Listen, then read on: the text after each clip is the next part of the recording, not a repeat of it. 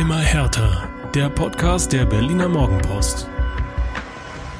Und da sind wir wieder. Trotz Bundesliga-Pause mit einer neuen Folge des Immer härter Podcasts mit mir, Inga Böttling, und mit meinem Kollegen Michael Färber. Hallo Ferbi. Hallo Inga, hallo Berlin, hallo ihr da draußen. Ähm, und wir haben ein richtig cooles Programm für euch, glaube ich.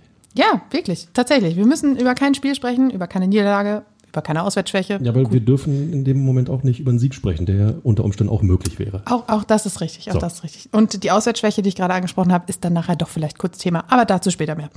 Äh, wir sprechen über die Länderspielwoche, ähm, die sowohl in Berlin stattgefunden hat, irgendwie, als auch auf den internationalen Fußballplätzen.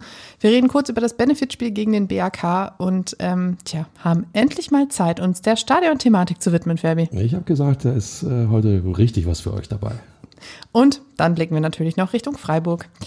Aber bevor es soweit ist, äh, noch eine kleine Richtigstellung meinerseits. Äh, in der vergangenen Woche haben wir über das Thema Triple Seven und den Einstieg ähm, des Investors gesprochen. Und da habe ich ein wenig ungenau formuliert. Und zwar hatte ich gesagt, dass der Investor 95 Prozent der erwirtschafteten Gewinne bekommt. Das stimmt so nicht. Der Investor bekommt 95 Prozent der ausgeschütteten Gewinne. Aber so eine Ausschüttung, die passiert nicht immer und nicht alle Tage und die muss erstmal beschlossen werden. Und ähm, genau, somit pardon dafür. Ich muss, ich muss, gestehen, da kann man aber auch durcheinander kommen. Ja, ich äh, habe schon Schwierigkeiten, mein Konto irgendwo im Blick zu behalten und äh, in diesem Punkt, äh, ja, passiert.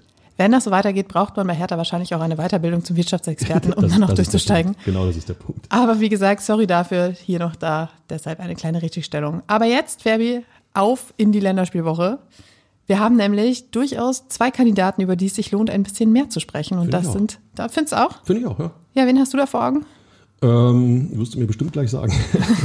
Nein, es, es, es, gibt ja bloß zwei, die, die wirklich äh, herausgestochen sind. Einmal ähm, Jessica Gangkamp und ähm, ja, natürlich Dodi Lukebakio. Ne? Ganz genau so ist es. Lass uns mal mit Dodi anfangen. Der war nach der verpassten WM wieder zurück im Kader der belgischen Nationalmannschaft. Darüber hatten wir auch in den vergangenen Wochen schon gesprochen. Und ähm, tja, da gab es ein 3 zu 0 gegen Schweden und es war sein gleich zweiter Startelf-Einsatz. Belgien ja jetzt mit einem neuen Nation Nationalcoach. Äh, Robert Martinez ist Geschichte. Domenico Tedesco ist ähm, tja, die Zukunft, die Gegenwart, was auch immer. Und ähm, bei diesem 3 zu 0 hat Romelu Lukaku alle drei Tore erzielt. Aber Dodi hat zwei vorbereitet. Ja, überragend. Ähm, so wünscht man ihn sich eigentlich auch wieder öfter bei Hertha, wenn er denn zum Zuge kommt. Aber ich glaube, er hat da ähm, die Qualitäten gezeigt, die er auch wirklich kann, wenn man ihm Raum gibt, wenn er dann am Ball hat und wenn er auch Vertrauen hat. Dann probiert er was, dann kommen die Flanken an und äh, ich meine, bei allem Respekt, Romelu Lukaku als Abnehmer in der Mitte, ähm, boah, da macht Fußball Spaß. Die beiden haben natürlich auch sofort einen Spitznamen bekommen. Lulu. Ähm, nein, hat nichts mit Lucien Favre zu tun, liebe Leute. Aber auch ich fand es echt extrem sehenswert, was die beiden da so abgeliefert haben. Also dadurch, dass man sich jetzt ja noch nicht so häufig über den Weg gelaufen ist und so häufig äh, zusammen da vorne gespielt hat, war das schon wirklich, wirklich ähm, ja, gut funktionierend. Gute Fußballer sind auch immer wieder Instinktfußballer und man erkennt natürlich, wenn du einen guten Gegenpart hast, einen guten Abnehmer hast, ähm, das hat Dodi in Romelu erkannt. Boah, ich fange jetzt an, die zu duzen, ist natürlich auch völlig grenzwertig. Aber nein, er hat, er hat nochmal, er hat, er hat da gezeigt, was er wirklich kann. Das ist eine Qualität. Ähm, hallo Westend, hallo Sandro Schwarz, auch nochmal genau draufschauen, wenn man ihm das Vertrauen gibt, wenn man ihm die Möglichkeit gibt. Der Junge kann ja was. Haben wir ja nie gesagt, dass er nicht was kann. Er muss es nur mal abrufen, wenn es gebraucht wird. Zu deiner Verteidigung, wenn wir jetzt hier anfangen, Luke Bacchio und Lukaku in drei Sätzen hintereinander schnell zu sprechen, dann haben wir einen Knoten in der Zunge und dann können wir auch die nächsten Minuten hier nicht mehr bestreiten. Von daher bleiben wir kurz bei Dodi. Ähm, Domenico Tedesco, ähm, es war für ihn das Debüt als Trainer von Belgien, ähm, hat danach gesagt, ich wollte einen Spieler, der eins gegen eins stark ist. Luke Bacchio ist schnell, dynamisch, ballsicher und stark über außen. Er arbeitet für die Mannschaft, er hat gut gepresst. Also der Trainer voll des Lobes, das gibt eine Menge Selbstvertrauen, ebenso wie die beiden ähm, ja, Assists, die Luke Bacchio beigetragen hat, beigesteuert hat. Und ähm, tja, also was mit, mit was im Gepäck könnte er besser zurück nach Westend fahren als mit Selbstvertrauen? Ja, was so ein neuer Trainer bewirken kann, ne? Das lasse ich mal Böse. Auf, das, lasse ich, das lasse ich mal offen. Nein. Böse. Äh, liebe Leute, ähm, Luke Bacchio ist ein Spieler, den du ähm, sinnbildlich auch immer wieder mal in den Arm nehmen musst, wenn er mal nicht gespielt hat. Ähm, ich kann jetzt nicht zwingend beurteilen, ob Sandro Schwarz das macht oder nicht, oder ob er die harte Fußball-Profi-Welt da äh, laufen lässt und sagt, dann sitzt du eben auf der Bank, ist mir doch wurscht. Äh, aber nochmal, wenn du ihn ein bisschen in den Arm nimmst, wenn du ihn ein bisschen, komm, ich sag's einfach, bemutterst, dann ähm, betüdelst. Wird, betüdelst, ja, dann wird er viel verstehen und wenn er dann gebraucht wird, ist er auch da. und nochmal die, die Vorlagen auf, auf Lukaku, die waren sehenswert. Wer es nicht gesehen hat, YouTube, irgendein Kanal wird sich finden. Schaut's euch an. Das macht Mut für den Endspurt in der Bundesliga bei Hertha, ganz ehrlich. Für Luke Bacchio war es ähm, tja, die Rückkehr auf die internationale Bühne, nachdem er die WM äh, verpasst hat und ähm, tja, auch irgendwie nach dem Verlust seines Startelf-Platzes, äh, den er ja auch nach der WM-Pause verloren hat. Ähm, jetzt ist natürlich die Frage, da kommt einer mit einer ganzen Menge Selbstbewusstsein, mit ähm, tja, zwei möglicherweise zwei Spielen. Am Dienstag spielt die belgische Nationalmannschaft gegen Deutschland. Auch da dürfte ja eigentlich ähm, tja, Mittel der Wahl sein in der Offensive. Ähm, jetzt kommt einer mit zwei solchen Spielen und so viel Selbstvertrauen.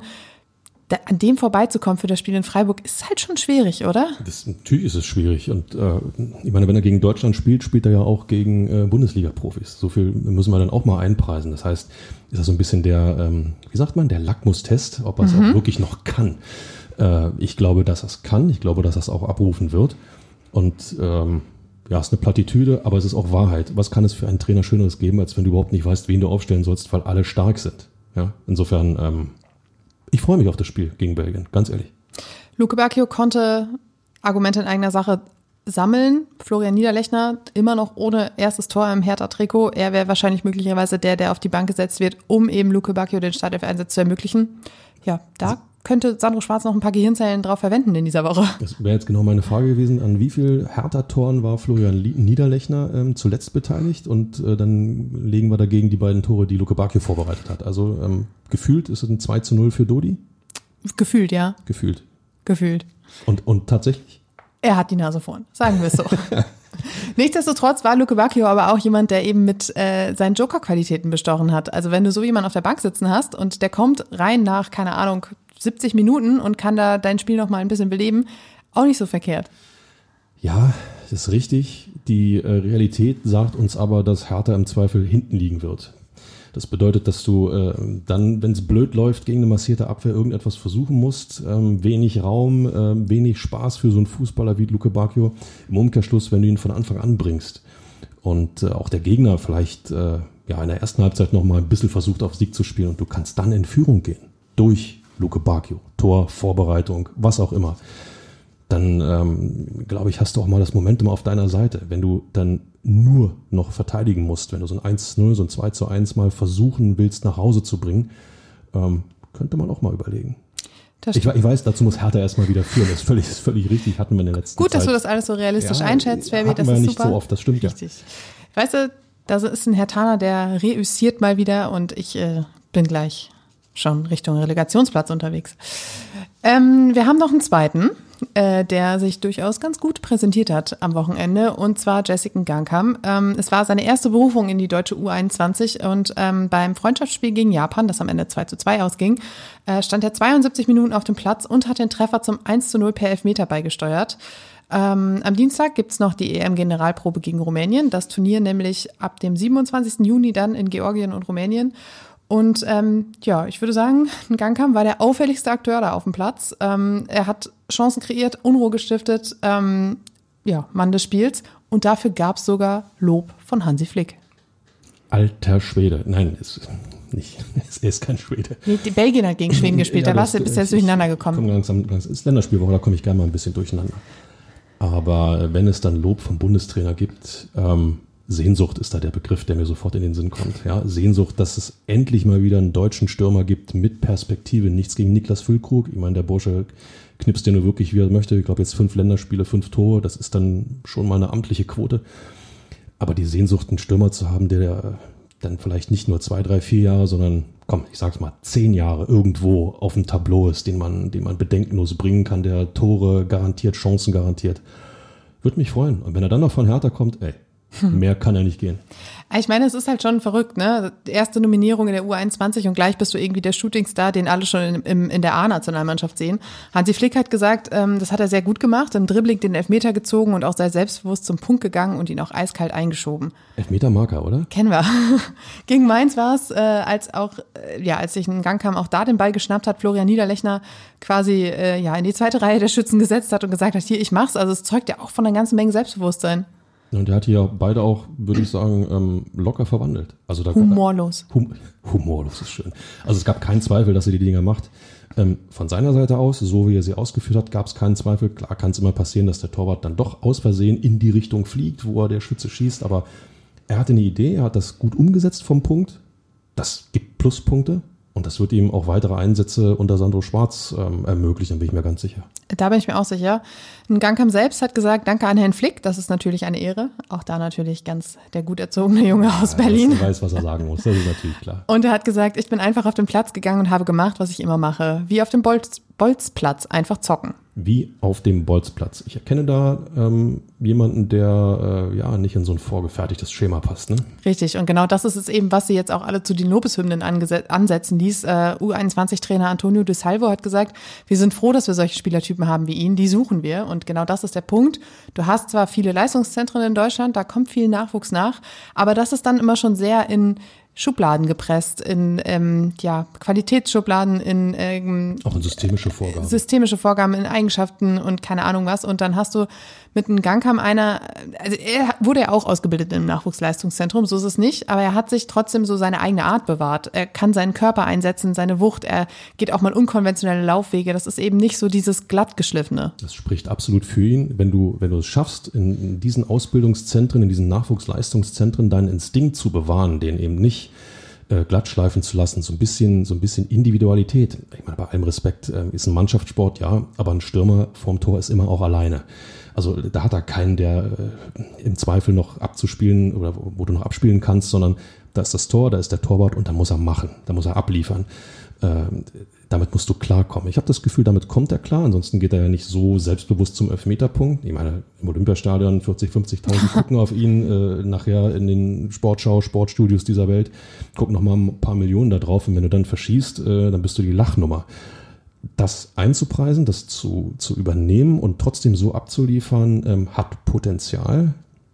Tja, man muss ihn eben nur weiter fördern. Ne? Richtig.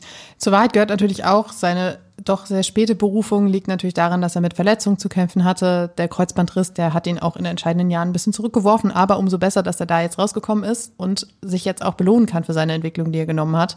Ähm, das hat er aus Sandro Schwarz erkannt, der ja auch in den letzten Spielen immer auf den Gangkamm gesetzt hat, auch im Trainingslager in Florida schon gesagt hat, er ist ja eine gefühlte Neuverpflichtung und ähm, er war ja völlig begeistert von seinen Qualitäten. Ja, und deshalb dürfte auch er wahrscheinlich gegen Freiburg auf dem Platz stehen und ähm, dann war vielleicht auch das große Highlight, die EM ab dem 27. Juni in Georgien und Rumänien mit einem Gangkamm.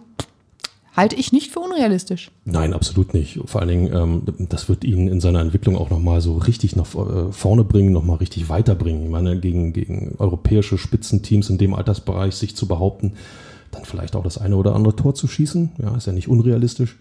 Ähm, das bringt dir enorme Pluspunkte. Hertha BSC muss nur aufpassen, ihn dann auch zu halten. Weil in dem Moment, wo du denn auf europäischer Bühne, gerade die U21 ist ja immer so, ein, so eine Art Selbstbedienungsladen für Scouts und große Vereine, die mit Geldrucksäcken daherkommen, muss Hertha BSC eben zusehen, ihn frühzeitig so fest wie möglich zu binden, ähm, wird eine spannende Aufgabe, glaube ich. Hängt natürlich auch von der Liga-Zugehörigkeit ab und äh, auch das wird sich ja erst in den kommenden Wochen entscheiden. Aber wenn du da jetzt zum Beispiel schon mal zwei Nationalspieler hast, die von ihren Teams wiederkommen und sagen, hey, ich hatte eine geile Zeit, jetzt lass mal loslegen, ist das natürlich alles nicht ganz so schlecht. Nee, natürlich nicht. Zumal er ähm, ja, dann den einen oder anderen auch mitreißen wird. Genau. Und den einen oder anderen Etablierten vielleicht auch nochmal wachrütteln wird. Okay, da kommt der junge Bursche und äh, wenn ich jetzt nicht hochschalte, bin ich hier weg. Es ist die Win-Win-Win-Win-Win-Situation, äh, die, die Hertha da irgendwo generieren Jetzt kann. muss nur Hertha daraus auch einen Win ja, machen. Ja, das ist, ist genau der Punkt. Das große Win muss Hertha BSC im Endeffekt machen. Und ähm, dabei ist dir eigentlich aufgefallen, wie unfassbar positiv wir gerade sind. in Ja, aber Podcast? es waren aber eben auch zwei Hertaner, die einfach mal für Furore gesorgt haben, die einfach mal geglänzt haben, die auch Anlass dazu gegeben haben, so zu sprechen. fühlt sich nach den vergangenen Wochen, liebe Leute, einfach nur ein bisschen surreal an, aber ich finde, dieses Gefühl sollten wir einfach mal mitnehmen. Ja, es macht ja auch Spaß, mal so, über sowas so zu sieht's aus. So sieht's aus.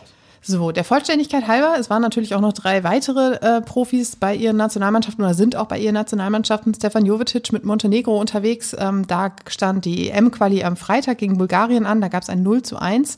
Jovetic wurde in der 46. Minute eingewechselt ähm, und am Montagabend äh, geht es weiter noch gegen Serbien. Äh, Peter Pekarik war mit der Slowakei unterwegs, äh, hat 82 Minuten beim 0 zu 0 gegen Luxemburg am vergangenen Donnerstag auf dem Platz gestanden und 90 Minuten beim 2 zu 0 gegen Bosnien-Herzegowina am Sonntag. Und Derry Scherhand war mit Deutschlands U20 aktiv ähm, gegen England. Da gab es ein 0 zu 2. Und am Montagnachmittag, also gefühlt, während wir jetzt gleich auch aufzeichnen, äh, geht es gegen Italien. Und äh, gegen England wurde er in der 66. Minute eingewechselt. Ähm, tja, die Kollegen. Also ist auch so ein Punkt, äh, gegen England U20 zu spielen, äh, wird dich auch formen, selbst wenn du bloß was 24 Minuten spielst. Äh, ich meine, was England an Nachwuchskräften hat, ist ja ähm, erschreckend. Durchaus. ja, insof Durchaus. Inso, insofern äh, ist das auch so eine Bewegungsprobe, ähm, ja, die äh, für deine Karriere echt hilfreich sein kann. Die Jungs werden jetzt nach und nach äh, wieder eintrudeln in der Hauptstadt, um sich dann mit dem Rest des Kaders auf das Spiel in Freiburg vorzubereiten. Aber auch in Berlin waren sie natürlich nicht untätig. Ähm, es wurde viel trainiert, sehr intensiv. Das hatte der Trainer ja schon angekündigt, dass er auf die Physis setzen will, äh, weil ihm vor allem die Laufbereitschaft in Hoffenheim, wir erinnern uns dunkel an dieses 1 zu 3. Nee. Besser ist das. Nee, das ist gut, dass du es ganz weit weg verbannt hast. Ähm, da hat ihm die Laufbereitschaft nicht gefallen, deshalb sollte ordentlich an der Fitness und Physis gearbeitet werden. Und es gab das Benefitspiel gegen den BAK vor 2444 Zuschauern. Ähm, ja, sportlich vom sportlichen Wert her natürlich etwas überschaubar, ähm, aber Sandro Schwarz hat den Test vor allem genutzt, um seine Stammspieler im Rhythmus zu halten. Ähm, das Ganze ging am Ende 5 zu 1 aus. Äh, für Hertha haben Kanga, Richter, Kanga, Kanga und Toussaint getroffen. Noch so ein Stürmer, der sich ein bisschen Selbstvertrauen geholt hat. Ja, ja, das preisen wir aber bitteschön äh, dann auch wirklich in die Kategorie Trainingsspiel ein. Bei allem Respekt vor der Qualität des BRK, vor den, vor den Qualitäten der Spielern, aber das ist dann doch schon mal noch ein bisschen was anderes, als sich äh, ja, auf, auf europäischem äh, Spitzenterrain zu bewegen. Nichtsdestotrotz. Kanka kam aber ja auch aus genau, der Verletzung. Genau, genau. Erstens das und zweitens, auch hier gilt die alte Plattitüde, der alte Trainerspruch. Boah, ich muss heute einzahlen in unsere Kasse, das ist Wahnsinn. Ähm, aber auch da gilt der Spruch, jedes Tor hilft einem Stürmer, ob im Training, ob in einem Testspiel, ob im Benefitspiel, ob gegen Kastrop Rauxel, beste Grüße, oder eben gegen äh, Argentiniens Wunderelf um Lionel Messer. Jedes Tor hilft einem Stürmer, Selbstvertrauen zu tanken. Insofern positiver Aspekt und es war ein Benefitspiel, 2444 Zuschauer, kam vielleicht auch die eine oder andere, das eine oder andere Sümmchen für die Erdbebenopfer in der Türkei und in Syrien zusammen. Insofern tolle Sache. Ganz genau. Das war dann irgendwie dann wirklich doch noch wichtiger als das Spiel, eben die Spenden und die Aufmerksamkeit. Und da waren auch alle Beteiligten recht zufrieden. So, Fabi. Und wir haben uns ja im Vorfeld überlegt, Länderspielpause. Wir können natürlich jetzt in epischer Länge darüber erzählen, was der einzelne Hertha-Profi so gemacht hat. Was man so in der Pause macht. Genau. Ja. Also, was, ich gehe gern essen, so in der Pause. Und du? Pause? Was ist Pause? Ja, brillant gelöst. Dankeschön. Aber wir haben uns überlegt, hm, es gibt nun mal auch ein paar Themen, die irgendwie immer auf der Strecke bleiben im Alltag, im Alltagsgeschäft, mitten im Bundesliga-Zirkus. Und das war die Stadionthematik in den letzten Wochen und Monaten, die wir so ein bisschen tja, vernachlässigt haben, vernachlässigen mussten, weil wir können euch ja auch nicht jede Woche hier anderthalb Stunden die Ohren voll quatschen. Also wir könnten schon, aber es will ja keiner hören. Ähm, ja. deshalb. Die einen sagen so. Die einen sagen so.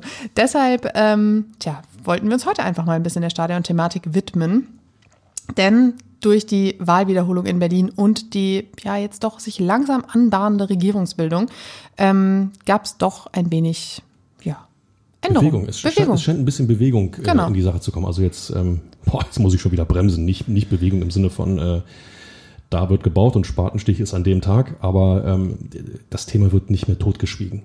Äh, und das Gefühl hatte ich ja, seit, seitdem es feststand, dass es eine Wiederholungswahl gibt, allerspätestens hatte ich das Gefühl. Es lag auf das, Eis. Genau. Ja. Und zwar so tief auf Eis, dass man äh, eigentlich die halbe Arktis und Antarktis abtauen müsste, um, äh, aber egal. Äh, das Thema ist wieder auf dem Tableau und das ist wichtig. Ganz genau. CDU und SPD sind in Koalitionsverhandlungen und die gute Nachricht für Hertha, die man auch sehr wohlwollend aufgenommen hat, beide Parteien unterstützen den Bau eines neuen eigenen Stadions. Ähm, das einzige Problem ist nun eben die Einigung über den Standort ähm, und auch so ein bisschen die, die Formulierung des Ganzen. Also das, der Stadionbau soll in den Koalitionsvertrag aufgenommen werden und da überlegt man sich jetzt eben, wie formuliert man das? Legt man sich von vornherein auf einen Standort fest oder bleibt man allgemein und sagt, na ja, äh, ein neues Stadion im Olympiapark ist das Ziel.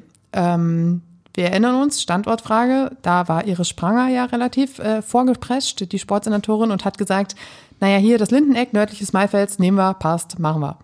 Ähm, waren, glaube ich, nicht alle so von begeistert. Richtig. Sowohl in Politik als auch, als auch in, äh, im privaten Umfeld. Ähm, wenn ich da bloß an den Reiterverein kurz erinnern darf, ähm, der fand das überhaupt nicht lustig.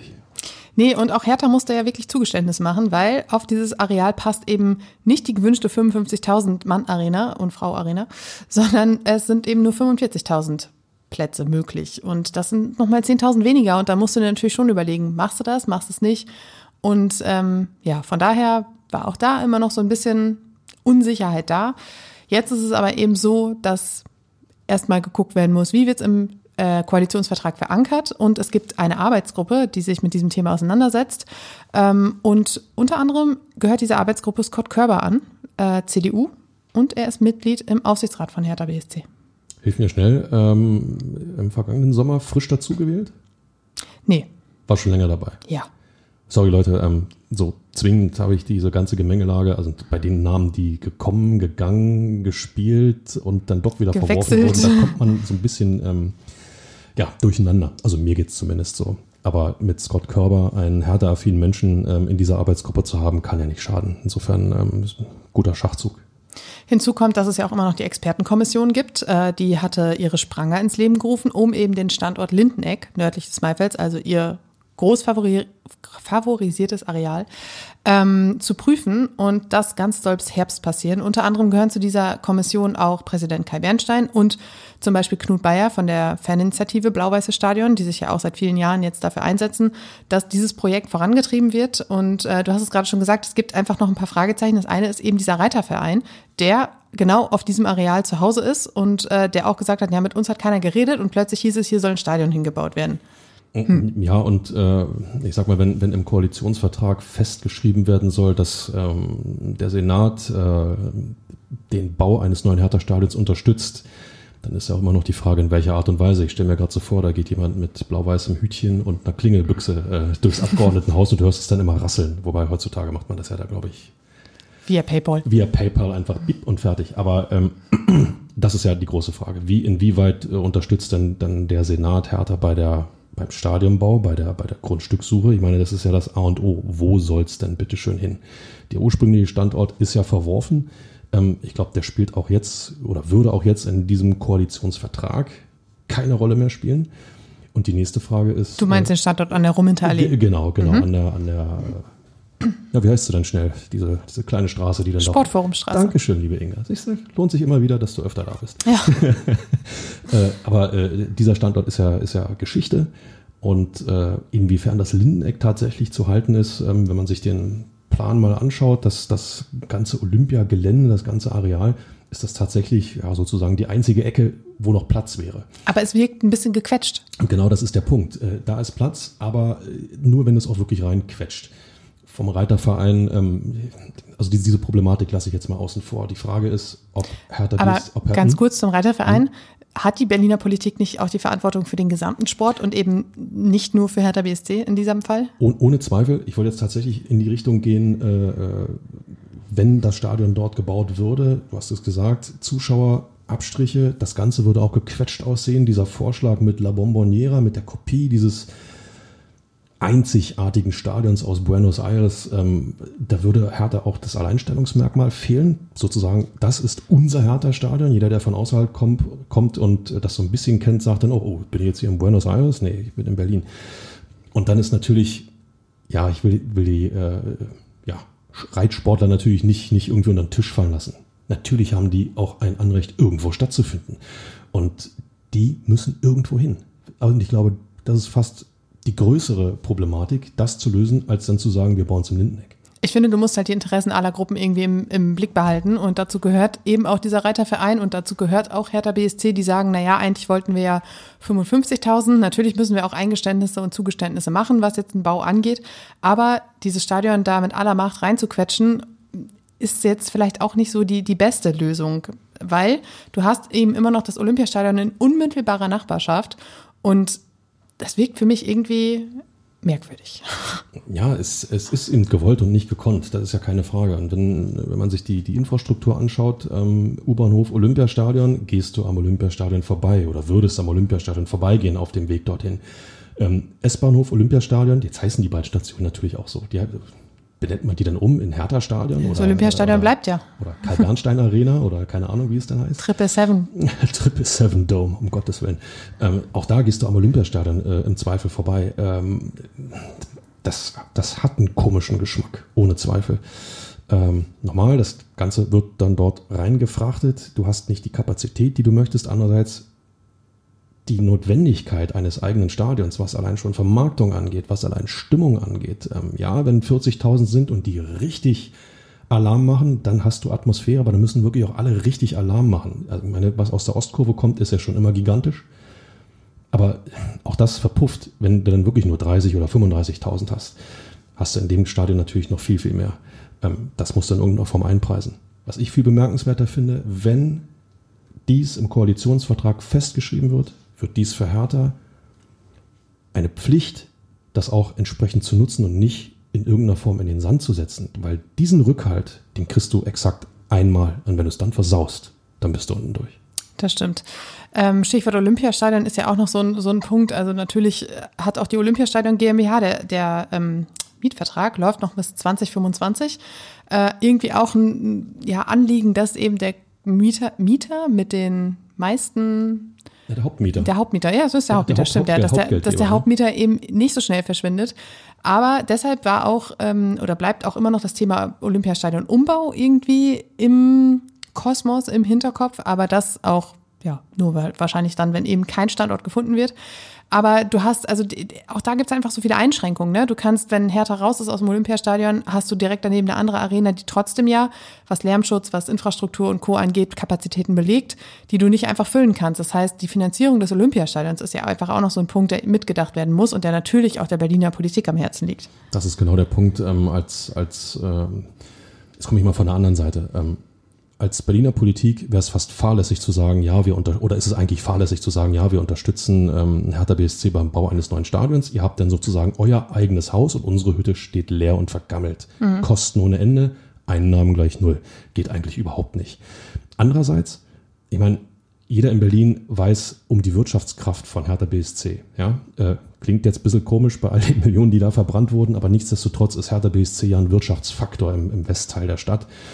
Und das weiß man doch in Berlin, das weiß auch die Politik. Deswegen ist man natürlich bestrebt, äh, diesen, diesen Wirtschaftsfaktor so gut wie möglich zu positionieren, um dann auch entsprechende Einnahmen zu generieren. Größtenteils für Hertha, aber es wird auch was für die Stadt abfallen, logischerweise. Touristisch vor allem wahrscheinlich. So sieht's, ne? genau, genau so sieht's aus. Also natürlich ist man sich der Verantwortung bewusst, aber klar, es ist eine Problematik. Was, was passiert denn mit dem Olympiastadion? Also gibt es dann jede Woche ein Konzert? Nee, oder alle zwei Wochen? Und vor allen Dingen, vor allen Dingen äh, ich stelle, obwohl Berlin kann das. Hertha spielt zu Hause gegen, komm, wir sagen es gegen Union und gleichzeitig spielt dort, äh, sucht jemanden aus. Coldplay. Ping, Coldplay im Olympiastadion. Peng, das kriegt Berlin hin. Äh, eine große Frage bei dieser ganzen Stadionthematik ist natürlich auch die Finanzierung. Äh, es stand von vornherein fest, dass das neue Stadion privat finanziert werden soll, mit Hilfe von Investoren. Ähm, das schreibt Hertha auch auf der eigenen Homepage zu diesem Thema. 250 ähm, Millionen Euro sind veranschlagt. Die Frage ist, ob das noch haltbar ist durch die steigenden Baukosten, Zinskosten und keine Ahnung was alles. Also ich meine, wir haben schon öfter gesagt, es wird alles teurer, also wird auch dieser Stadionbau teurer. Ähm, und du hast es gerade angesprochen, Herthas wirtschaftliche Situation ist ja wirklich äußerst bedenklich. Und jetzt hat man dann sich da auch noch einen neuen Investor ins Boot geholt. Triple Seven, wir erinnern uns alle. Ähm, Ach, da war doch was. Da war doch was, genau. Und ich, also auch Triple Seven hat eben Mitspracherecht in den Gremien, die sich mit dieser Thematik auseinandersetzen werden, irgendwann, irgendwie, in welchen um, äh, Ausmaßen auch immer. Und die Frage ist, was sagt der neue Investor? Sagt er, ja, 45.000, da fangen wir gar nicht erst mit an, ist viel zu klein? Oder sagen sie, ja, das passt genauso in die, in die Richtung, die wir wollen? Hinzu kommt, Kai Bernstein hat gesagt, hier Big City Club beerdigt. Wir wollen jetzt diesen Größenwahn der vergangenen Jahre mal ein bisschen runterfahren. Auch da die Frage dann, lässt man sich auf so ein 45.000 Zuschauerstadion ein, weil man sagt, das ist genau das, was jetzt irgendwie in unsere neue Bescheidenheit passt. Sehr, sehr viele Fragen, die, die auch Hertha für sich irgendwie klären muss.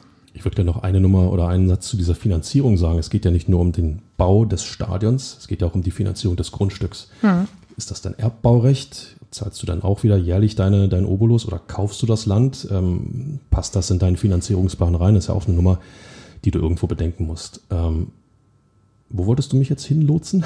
45.000? Ja, nein, zu groß, zu klein? Nee, ich habe nur gesagt, es gibt halt sehr, sehr viele offene Fragen, die, die da geklärt werden müssen Das einfach. ist, die, das ist die Frage, die mich gerade beschäftigt. Ähm, jetzt in der, Was du sagen sollst, oder was? Nee, das beschäftigt mich allgemein und ähm, das ist mal ein ganz anderer Podcast. Ja, aber Spaß In der nächsten Länderspielpause. Ja, Spaß beiseite. Ähm, 45.000 Zuschauer äh, ist eine Frage, die mich total beschäftigt. Einerseits sehen wir, dass die Zuschauerzahlen selten größer sind im Olympiastadion. Eigentlich wird's genau passen. Andererseits hast du dann eben diese Highlight-Spiele äh, wie das Derby gegen Union, wenn die Bayern kommen, wenn Borussia Dortmund kommt, ähm, auch nur 45.000. Andererseits, und ähm, ja, den Blick nach Köpenick erlaube ich mir, wenn man sieht, wie viel möglich ist, trotz geringer Zuschauerzahl, weil die Unterstützung, die Lautstärke im Stadion einfach stimmt, dann glaube ich, ist das ein Weg, den Hertha BSC gehen kann, dass man gegen die Bayern, Dortmund etc auf die eine oder andere Einnahme verzichtet, dann aber sportlich viel, viel mehr Punkte sammelt und somit durch den Erfolg in der Liga, das finanziell ausgleichen ist vielleicht nicht das richtige Wort, aber so ein bisschen ähm, ja, kompensieren, ausgleichen, mir fällt da tatsächlich nichts anderes ein. Aber du kannst dann über die Liga eben Einnahmen generieren, die du gerade aktuell nicht generierst. Insofern, ähm, ich glaube, dass das funktionieren kann. Bei dir klingt das so einfach, Fabi. Ja, das Man sollte jetzt diesen Weg einschlagen und dann wird alles gut. Nee, was, was heißt den Weg einschlagen und dann wird alles gut? Nicht, nichts wird gut, weil äh, du kannst ja das, das schönste Stadion hinbauen, wenn der, die Vereinsstruktur nicht funktioniert, wenn die Mannschaft nicht vernünftig Fußball spielt, dann bist du Oberligist und spielst in einem Stadion, wo eigentlich alle zwei Tage ein Champions League-Finale stattfinden könnte. Das bringt ja auch nichts. Ja, das stimmt. Aber es war gut, das mal so zu hören, die, die Perspektive. Das, ich, das, das, das, das lassen wir so stehen. Nein, das lassen wir so stehen. Das lassen wir so stehen. Jawohl. Die Frage ist natürlich jetzt noch, äh, wenn sich die Politik damit jetzt beschäftigt, das Ganze in den Koalitionsvertrag mit aufgenommen wird, blablablub, wann ist es denn dann soweit? Ähm, der gültige Mietvertrag im Olympiastadion läuft bis 2025, das hatte ich vorhin schon gesagt. Und ähm, ich habe in mehreren, ja, auch so, so Bauforen und sowas gelesen, wenn es um solche Großprojekte geht, dass man von der Festlegung des Standorts bis zur Fertigstellung beziehungsweise bis zum Einzug so circa fünf Jahre kalkuliert. Wenn man jetzt bedenkt, dass der, ähm, ähm, wer war es denn nochmal? Der Kollege, der den BER mitgeplant hat, auch Hertha be äh, berät in äh, Fragen, dann können wir vielleicht noch mal ein paar Jahre draufschlagen, aber das war ein Scherz. Äh, aber ähm, nichtsdestotrotz, Berlin. Ohne genau, Berlin. nichtsdestotrotz, äh, ja, kann man so fünf, sechs Jahre vielleicht veranschlagen. Jetzt ist es 2023, bis das jetzt alles mal, ne? Vielleicht so 2028, Ja, aber 29. ich, ich glaube, Hertha hat ja schon signalisiert, äh, beziehungsweise ähm, die, die Thematik ist ja bekannt, dass man bis 2030 im Olympiastadion spielen wird, muss, kann, darf, soll, sucht euch irgendwas aus. Du kommst ja aus der Nummer nicht raus. Alternativ wäre, ähm, du gehst aufs Maifeld, stellst zwei Tore auf, Feierabend, aber das ist ja Schön, Quatsch. schenken auf Platz. Ja, hat ein bisschen was Ursprüngliches. Ja, äh, vor allen Dingen so im Back Herbst, im Herbst, wenn es so regnet, so, ach, nein.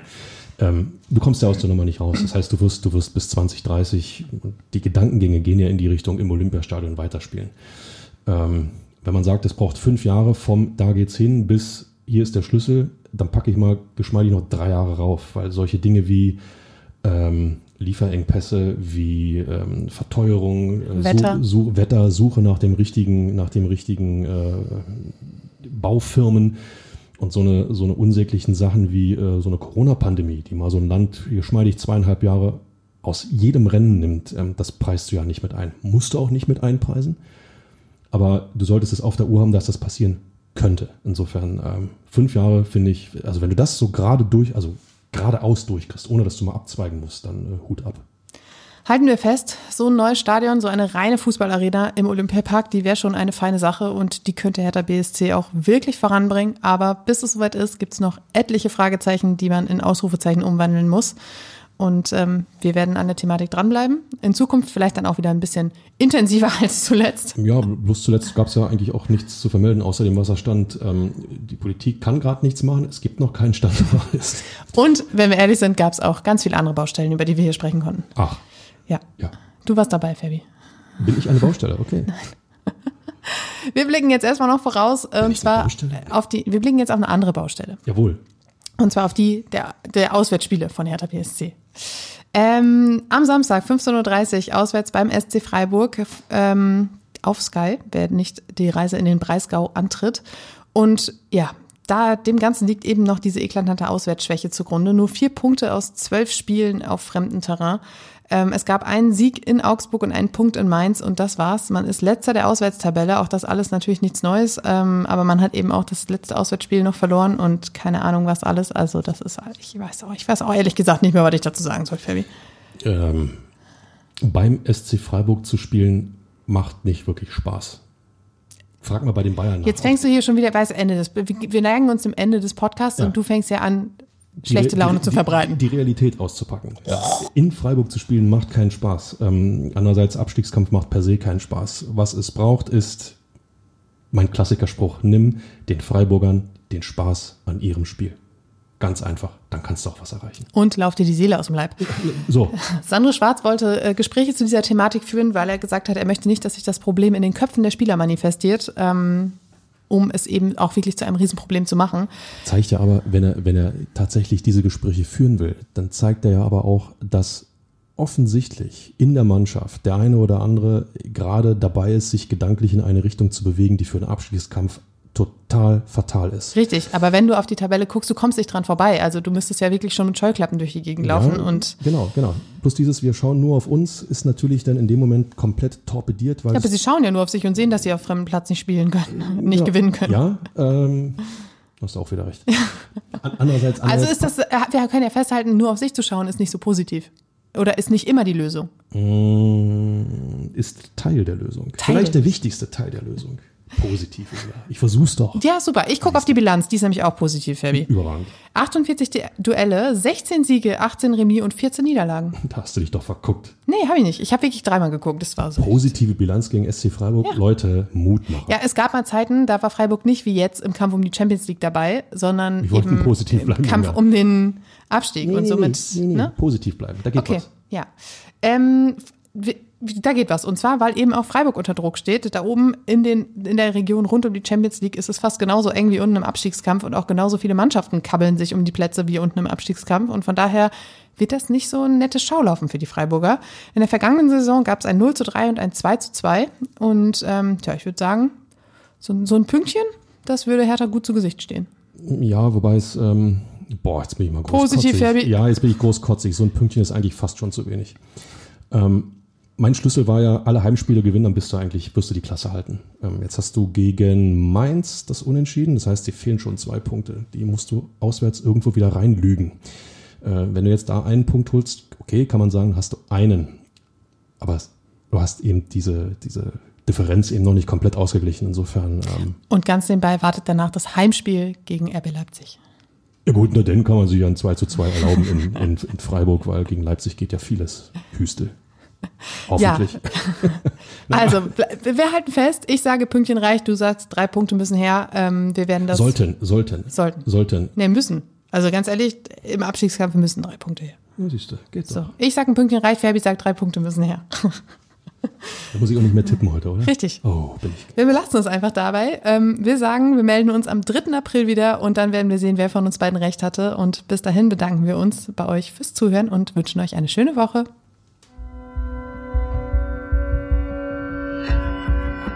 Immer härter. Der Podcast der Berliner Morgenpost.